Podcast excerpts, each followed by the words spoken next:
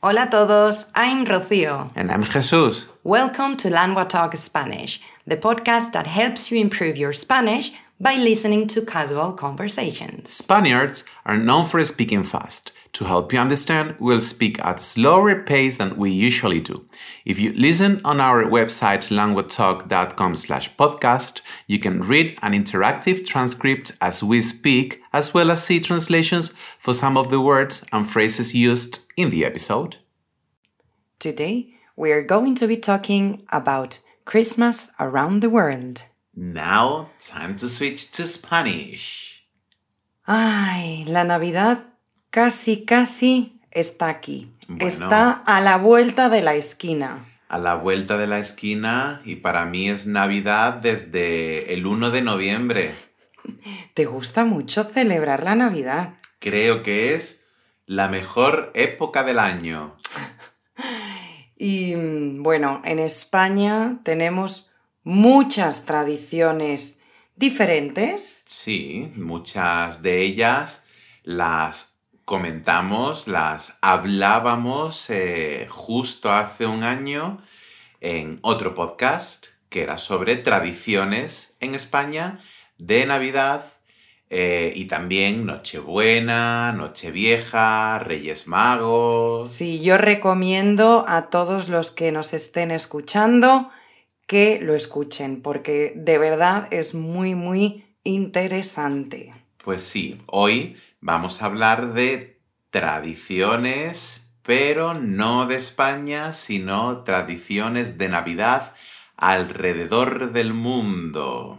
Ay, por ejemplo, yo voy a empezar. Vamos a ver. Y vamos a viajar hasta Filipinas. Oh, me encantaría viajar a Filipinas de verdad.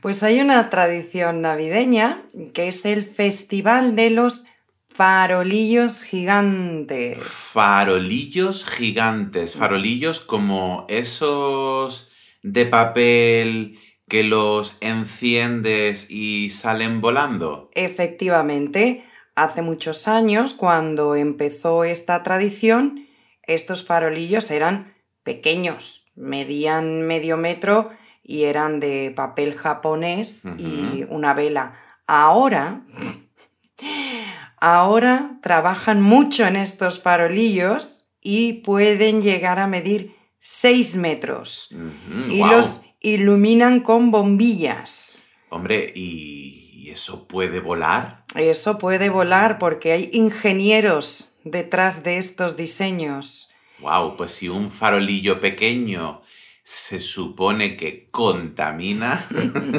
no quiero pensar cómo contaminarán estos farolillos de 6 metros. Quizá los reutilizan, no sé. Pues eh, se celebra todos los años el sábado anterior a la Nochebuena en la ciudad de San Fernando. Ah, mira, como, como mi San Fernando. Pero la de Filipinas, que es considerada la capital de las Navidades. Ajá. Sí, y es muy interesante porque participan en él 11 pueblos diferentes y hay una gran rivalidad. Por eso ahora ellos trabajan tanto en crear el, el más grande y el mejor farolillo. Interesante. Sí, sí, sí.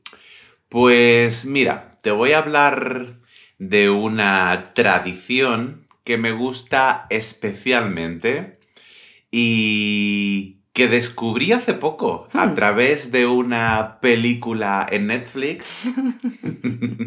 Buscando películas para Halloween, descubrí una nueva tradición navideña. Perdona, perdona. ¿Qué tiene que ver Halloween con Navidad? Hombre, tiene mucho que ver, además de lo que te voy a contar ahora.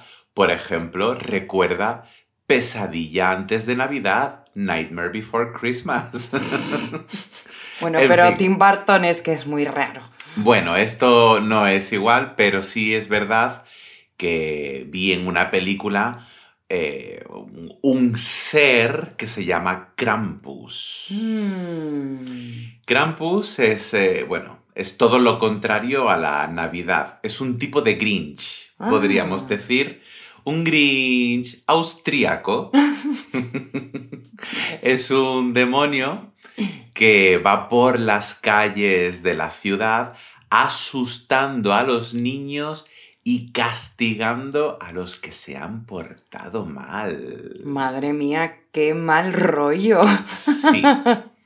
Eh, Santa Claus, como ya sabemos, premia a los niños que se portan bien, mientras que Krampus coge a los niños que se han portado mal y se los lleva en su saco. Es como el hombre del saco. En todos los países hay un hombre del saco, solo que en Austria es más tenebroso porque es en Navidad.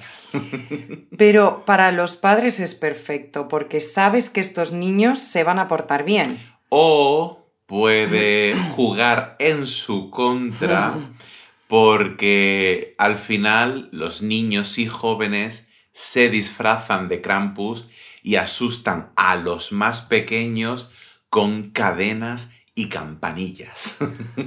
Mira, a mí esta tradición no, no, no me gusta. No, Bueno. me, no me hace gracia. No. La Navidad es otra cosa. ¿Cómo que? Bueno, por ejemplo, en Suecia, desde hace muchos años, desde 1966, Sí. eh, eh, bueno, es famosa la cabra de Gable. Y es una cabra de 13 metros, ¿Una cabra de 13 metros? Eso es peor que Krampus. pues la construyen y la ponen en el centro de la plaza del castillo de Gable. Y, pero esta no, esta no es la tradición, no sé, curiosa. A ver, Lo, lo divertido es que sin querer sí. han creado otra costumbre y es que siempre intentan prenderle fuego a la cabra. ¿Quieren quemar a la pobre cabra? Bueno, es una cabra eh, no viva, ¿no? Pero me encanta porque no, no es que lo consigan todos los años, solo lo han conseguido 26 veces. Pero ¿por qué no pueden prenderle fuego a la cabra? Porque probablemente haya seguridad que no les permita... Ah, que es una tradición... Es como un eh, acto de vandalismo. Ilegal. ilegal, pero eh, es tan divertido que se ha convertido en una tradición. Eh, puedes verlo, es siempre el 1 de diciembre y puedes verlo a través de internet. Bueno, ya no podemos verlo. Ay, fue claro, ya pasó. El año próximo veremos a la cabra. No sé en qué mundo vivo. Hay una, mira, he descubierto recientemente una, tradu- una tradición gracias a mis estudiantes que están preparando presentaciones de Navidad Ah. en, en diferentes partes del mundo. Les estás robando su trabajo. No, ha surgido casualmente. Y es una tradición, entre comillas, japonesa. Ah, A ver, Pero en Japón. Claro, Japón, país asiático, bueno, pues como que la Navidad no es algo que se celebre eh, demasiado. Ujú. Dejando a un lado pequeños gestos como intercambiar regalos o iluminar un centro comercial o cosas así, pues recientemente ha surgido una extraña tradición que es una cena de pollo frito y dices, bueno, vale, una cena de pollo frito, cada uno cena lo que quiere, eh, dirigido por el coronel más famoso del mundo, el Kentucky Fried Chicken. O sea que la tradición es una cena del KFC. Sí, al final KFC es un restaurante tan aclamado por los japoneses Ah. que en 2016 eh, este restaurante hizo un menú especial y, mm, y bueno, y este menú especial está personalizado eh, para la ocasión con motivos navideños y bueno, incluso incluye el mejor pollo para darse un buen festín. Pero esto a mí me huele a campaña de marketing de KFC, una campaña muy inteligente. Claro, ellos hicieron su campaña y ¡chachán! Fíjate, fíjate, muy interesante. Eh, nos vamos a Islandia. Oh, también me gustaría viajar a Islandia. Bueno, pues puedes comprar un décimo de lotería de Navidad y si ganamos, viajamos por el mundo. Vale, bueno, Islandia además es un lugar muy navideño, ¿no? Súper, súper navideño. Eh, pues hay una tradición llamada los jóvenes Yule o Yule. Eh, entonces, estos jóvenes visitan a los niños de todo el país durante las 13 noches previas al día de Navidad. Ajá. ¿Sí? Y en cada una de esas noches, los niños dejan sus zapatos al lado de la ventana. Sí. Y lo, estos jóvenes Yule les entregan regalos a los que se han portado bien Sí. Y patatas podridas a los que se han portado mal. ¡Qué pena! Bueno, a ver, lo de los zapatos es curioso porque se utilizan los zapatos en diferentes partes del mundo. Por ejemplo, en España dejamos los zapatos donde queremos que nos dejen los regalos los Reyes Magos también. Y probablemente en otras culturas, eh, cuando nosotros decimos que los Reyes Magos nos traen carbón, Ujú. quizá piensan que, que, que, que- que- ¿qué es eso? Pues yo prefiero carbón a patatas podridas. Hombre, sí, sí, porque nosotros tenemos este carbón dulce. Y aunque fuese el real, no huele mal como una patata pro- eh, eh, podrida. Eh, hay una tradición brasileña que, que también me gusta bastante. Vamos a hablar de, de animales y otra vez de zapatos. Fíjate. Pues mira, hay una tradición muy bonita, bueno, al menos a mí me parece bonita, que es que en Brasil se cree, se piensa que durante las fechas de Navidad los animales adquieren la capacidad de hablar. Ojalá. Así que puedes ver a los niños intentando eh, tener conversaciones con sus mascotas. Bueno, eso yo lo hago todos los días. Claro, pero tú imagínate que esos días pudieras hablar con Dexter y Debra. ¿Y Oh. qué piensas que diría Dexter antes de la Navidad? Quiero comer lo que tú estás comiendo. Seguro, eso seguro. Y Debra, quiero más atención. Por favor, más atención. Además, como decía antes, es curioso que Papá Noel o Santa Claus les deja los regalos dentro de los zapatos y no debajo del árbol. Qué interesante, porque sí, yo pensaba que era una cosa exclusiva de España. Bueno, tú dices que eh, eh, te gustaba mucho Krampus por esta cosa de Halloween. Bueno, pues en Noruega ¿Sí? hay una tradición que tiene su origen hace cientos de siglos cuando se creían las brujas. Ajá. Entonces, esta tradición, que es una tradición navideña, la gente esconde las escobas. Vaya.